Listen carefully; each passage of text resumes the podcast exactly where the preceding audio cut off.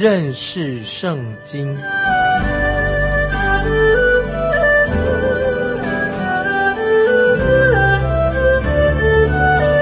认识上帝的话，把上帝的话带到全世界。本节目是由认识圣经机构和环球广播电台联合制作，欢迎收听。亲爱的听众朋友，你好，欢迎收听认识圣经，我是麦基牧师。上一次的节目里面，我们提到波阿斯对路德印象非常的好，现在他要邀请路德跟他一起吃午餐的。现在我们一起来看《路德记》第二章十四节，《路德记》第二章十四节，到了吃饭的时候，波阿斯对路德说：“你到我这里来吃饼，将饼粘在醋里。”路德就在收割的人旁边坐下，他们把烘了的穗子递给他。他吃饱了，还有剩余的。我们看到波阿斯对路德非常的好，他要尽一切的努力，而且他心里面想娶她做妻子。可是他们中间会有一个大障碍啊，以后再来解释。现在我们接着看十五、十六节，他起来又拾取麦穗。波阿斯吩咐仆人说：“他就是在捆中拾取麦穗，也可以容他，不可羞辱他，并要从捆里抽出些来，留在地下。”任他拾取，不可刺下他。我们看到他甚至吩咐工人啊，你们要对路德好一点，让他在河捆当中拾取麦穗。那么穷人想要从河捆摘取好的谷子，所以麦田的主人一定会让拾穗的人走在工人的后面，但是只能捡起来拾起来，不可以去摘取。可是波阿斯却对他说。让他到你们采取的地方拾穗，因为波阿斯很懂得这个法律，他也只是工人。如果河捆掉在地上，不要回头捡起来。他甚至这样说：如果发现路德跟在你们后面，没有别人的时候，你们要故意掉一些河捆在地上给他。你们不可以回头捡掉下来的河捆，那就是他的了。波阿斯对路德实在太好了。接着我们看第十七节，这样。路德在田间拾取麦穗，直到晚上，将所拾取的打了，约有一一法大麦。一一法大麦大约多少呢？大概是三十五到三十六升啊，升斗三十五、三十六升。对一个年轻的寡妇来说，这是很大的、很多的东西了。接着我们看十八、十九节，他就把所拾取的带进城去给婆婆看。又把他吃饱了所剩余的给了婆婆。婆婆问他说：“你今日在哪里拾取麦穗，在哪里做工呢？愿那顾恤你的得福。”路德就告诉婆婆说：“我今日在一个名叫波阿斯的人那里做工。”当路德带着许许多多的成果回家了，拿尔米她的婆婆就问她说：“从来没有见过十岁的人能拾的这么多。”你今天到谁的田里面做工啊？有人这么样的体恤你，于是路德就把整天发生的事情告诉了她的婆婆拿尔米。这个时候，路德还不知道莫阿斯到底是什么人，但拿尔米自己知道。接着我们来看第二十节，拿尔米对儿媳说：“愿那人蒙耶和华赐福，因为他不断的恩待活人死人。”拿尔米又说：“那是我们本族的人。”是一个自尽的亲属，那自尽的亲属什么意思呢？就是说这个亲属可以代赎自尽的亲属的意思。那么这是在摩西律法里面第二条很特别的一个规定，在我们现行的法律规章里面没有这种条文。不过这种条文是神特别要眷顾有需要的百姓或者贫穷的百姓，神对于地处。对于百姓，他都有律法上的规定。对他们那个时候那些百姓或者那些地处，那么摩西律法里面有一个非常健全的一个制度，做一个规定。我们看到路德，他的确走对了，走进了这个田，这是一个很正确的地方，走对了。因为主人是一位他自尽的亲属。听众朋友，在路德记里面就告诉了我们。关于这种代赎的自尽亲属啊，就是可以做代赎的这个亲人，他这个律法上是怎么运作的呢？让我们认识一下，就是代赎的自尽亲属的这个律法规条是什么，以及我们前面已经提过另外两个很特别的这个规定。总而言之，这是要说明神要眷顾贫穷人所定的很特别的一个法规。神就允许他们进到麦田里面，或者进到葡萄园里面，跟着收采工人后面拾取掉在地上的麦穗或者葡萄。这是一种非常好的一种立法。因为掉在地上的东西也蛮多的，掉下来，那么神就预备为那些穷人，让他们有机会可以得到他们生活所需要的。所以在眷顾他们的同时，神也同样的给了这些比较穷苦的人，给他们有尊严。那么这里说到代赎的自尽亲属的这个法规，其实已经记载在立位记第二十五章里面。立位记二十五章就记载了关于代赎的自尽亲属一些法规。那么我们看到波阿斯这个人，他是拿尔米的丈夫以利米勒的亲戚，所以我认为以利米勒跟波阿斯的父亲大概是应该是兄弟，所以他们应该是表亲啊或者表兄弟，所以这个时候拿尔米就告诉路德，波阿斯是他们的自尽的亲属。那么原文这里说的赎回啊，就赎回是什么意思呢？首先我们要看到这个律法。就是个律法跟土地的关系，在立位记二十五章，立位记二十五章二十三到二十四节，关于土地的怎么样赎回这个土地有个规定。二十三、二十四节，立位记二十五章这样说：地不可永卖，因为地是我的，你们在我面前是客旅，是寄居的，在你们所得为业的全地，也要准人将地赎回。那么我们看到。这条规定里面，律法里面呢，神怎么样让人把地赎回来呢？接着我们看利未记的二十五章二十五节，利未记二十五章二十五节，你的弟兄若渐渐穷乏，卖了几分地业，他至近的亲属就要来把弟兄所卖的赎回。那这这个是就是关于啊土地啊，关于土地方面代赎的一个自尽亲属他所应该。做的事情，现在我们再看他怎么样来运作。关于这个条例怎么运作呢？就是我们看到以色列百姓他们进到迦南地之后，那么神已经把应许之地赐给他们了，他们有土地了。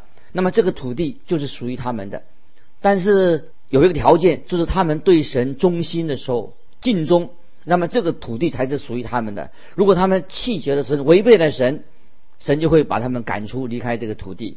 那么神已经清楚地告诉他们说，这个地是我的，属于神的。但我让你们能够在这里永远拥有这块地图。这个地图属谁的？是属于神的。神把这块地归在他们的名下，直到今天。那么这块地图到今天还是在他们的名下。那么神就按着支派把他们分别安置在迦南地不同的地方。每个支派都有专属的地图。如果你的圣经后面有地图的话，你可以查考一下，你就看见每一个支派都有地图的分配的状况，每一个支派每一家都有一块属于他们自己的地图，他们永远不可以放弃的啊，属于他们自己的地图。万一他没落了，家庭贫穷了，也许在两三年以后收成很不好，或者因为为什么缘故呢？他们对神不忠诚，所以有时有饥荒。但是这个时候，他们不得不得不。就是把他们的土地，把它变卖，把它放出他的土地。那么，如果他有一位有钱的邻居看到这个抵押的机会，那么但是顶多只能够抵押五十年，就是到了喜年规定喜年的时候，所有抵押的土地都要撤销。那么那块土地仍然要归回原来的主人。那么这个律法，我们。看来实在是很好的一个律法，就是保护土地的所有权。那么在两个喜年之间，也许在第一个喜年的时候，这个人已经年纪迈入中年了。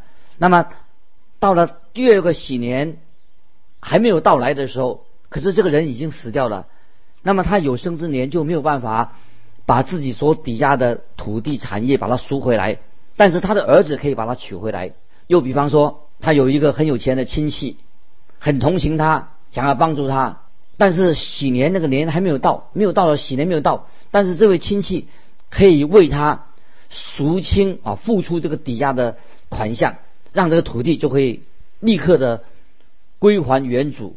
可是到了喜年的时候，不论谁代赎啊，谁来把这个土地赎出来，他要补偿地上所有的产物，要付出这个补偿费。那么这个就是啊神所立的一个法。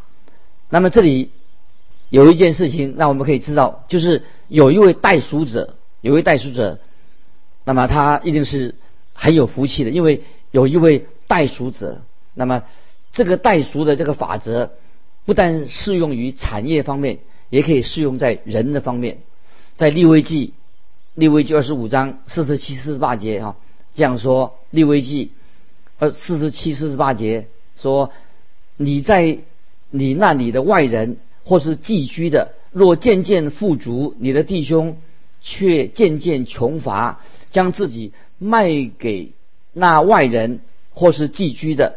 或是外人的宗族卖了以后，可以将他赎回。无论是他的弟兄或伯叔、伯叔的儿子，本家的尽资都可以赎他。这里就是告诉我们说，一个人如果他遭遇到困难灾难，不但失去了所有的产业，又碰到饥荒，家里有老小，逼不得。只好把自己卖身为作为奴隶维持家计，可是到了喜年，他才能够摆脱做奴隶的身份。如果他在喜年那年卖身的，那么他就要再等四十九年以后才能够恢复自由。说不定他还没有等到喜年到来的时候，他已经死了。但是如果他有一位富有的亲戚，他有钱，那么说我不能让我的侄儿啊或者我的亲人。做奴隶，我愿意为他付上这个赎金，那么这个亲戚就可以把这个人赎回来，就恢复他的自由身。所以这个就是啊，关于代赎的自尽亲属啊，在立位记里面所规定这些条例。但是这个最重要的属灵的意义是什么呢？这个代赎的自尽的亲属这些事情，是我们可以说是预表了我们主耶稣基督。那么主耶稣他自己，他是我们代赎的自尽的亲属。那么耶稣自己是救主，他来是要救赎我们。所以在新约圣经里面，救赎是什么意思呢？就是主耶稣他自己付上赎价之后，付上代价之后，可以让人得到完全的自由，不再受罪的捆绑。感谢神，耶稣基督他的死不但是救赎我们犯罪的人。他也可以救赎整个世界，耶稣有这样的能力。总有一天，这个世界有一天要会从败坏的捆绑当中会得到拯救。到时候，神就要赐给我们一个新天新地。这是神在基督里面一个救赎的计划。感谢神，在圣经里面唯一啊关于代赎的自尽亲属的例子。就是波阿斯，在这个路德记里面呢，看到波阿斯这个人，就是启示了有关于在救赎当中、代赎当中所显明的这个爱。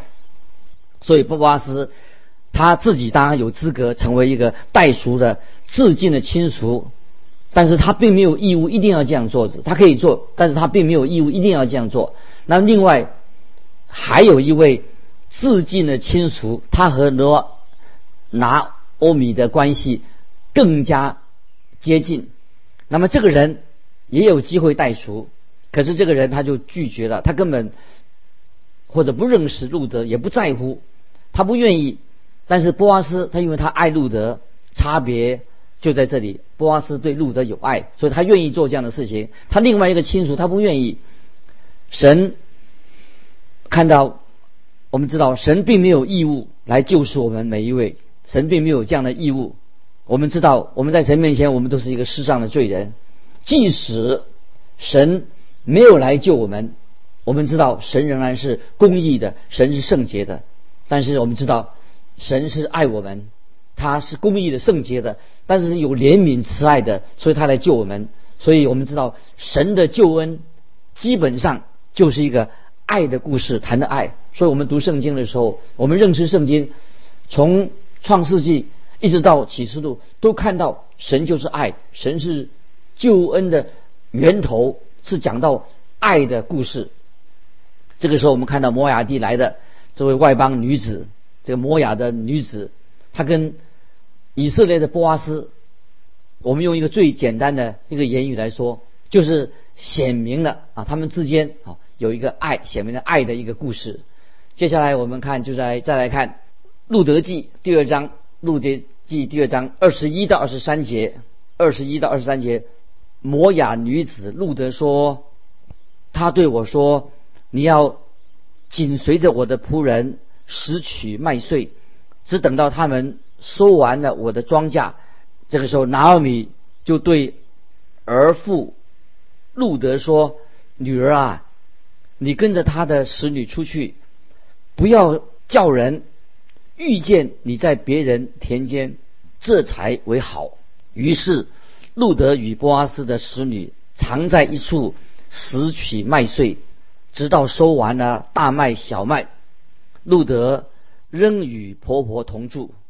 在这段时间，摩雅女子路德，她就开始跟波阿斯的使女同在一个地方来拾取麦穗。那么这段时间一直拖延了，大概已经有六个礼拜啊，一个多月了。呃，我们看到拿阿米，她实在是一位很好的婆婆，她想该为她的媳妇。路德啊，他应该想去为他们他的事情要做一些帮忙。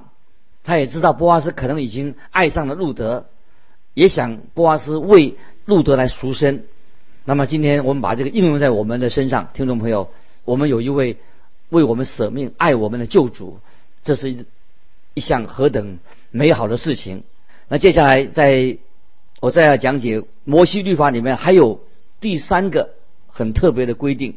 这个规定是什么呢？其中刚才我们已经讨论过你关于赎这个人啊，那么赎这个土地，那么兄弟当中的问题。现在我们讲到第三个，那么在《生命记》《生命记》二十五章五到九节，《生命记》二十五章五到九节说到，弟兄同居，若死了一个没有儿子，死人的妻子不可出嫁外人，她丈夫的兄弟当尽。弟兄的本分，娶她为妻，与她同房。妇人生的长子必归死兄的名下，免得他的名在以色列中涂抹了。那人若不愿意娶他哥哥的妻，他哥哥的妻就要到城门长老那里说：“我丈夫的兄弟不肯在以色列人中兴起他哥哥的名字，不给我尽。”弟兄的本分，本城的长老就要招纳人来问他，他若执意说我不愿意娶她，他哥哥的妻就要当着长老到那人的跟前，脱了他的鞋，吐唾沫在他脸上，说：凡不为哥哥建立家室的，都要这样待他。啊，这段经文啊是非常的特别啊，是讲到关于。啊，一个人啊，啊，他就是那个死人的妻子，她不能嫁外人。那么，她应她丈夫的兄弟应当为她的弟兄来尽本分。那么，如果那个人不愿意娶他哥哥的妻子，那么他哥哥的妻就要到长老面前去控诉他。那么，本城的长老要招那个人来问他，如果他拒绝不愿意娶她，那么他哥哥的妻子就要当着长老。那个人跟前脱了他的鞋子，吐唾沫在他脸上。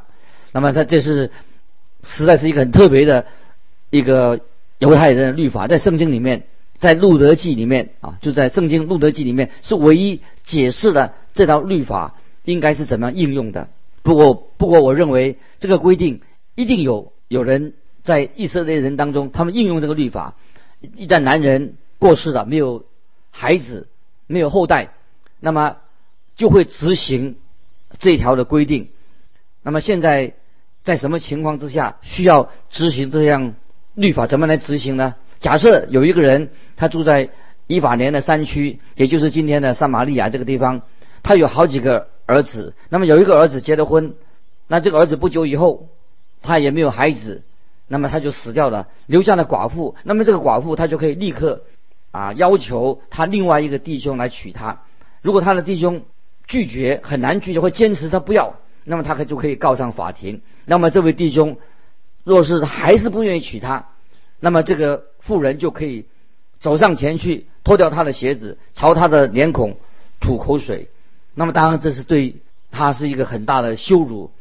男人绝不愿意把这个事情搞了这样这样的地步。所以按照他们的律法规定，那么一个没有儿子的寡妇。身份是很特殊的。那么这个律法有什么好处呢？就是彻底的保护这位寡妇，改变了她的地位，她就可以要求丈夫的兄弟之一来娶她。那么这样她就可以对她过世的夫丈夫尽她的责任。我认为这个律法的规定可以使这个家庭哈，就是很密切的结合在一起。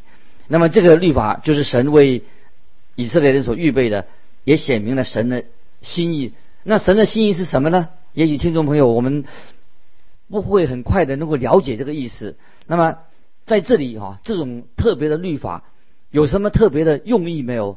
我想我们可以啊来归纳啊。第一个，让我们可以知道，就是神要保障妇女的权益，这个很重要。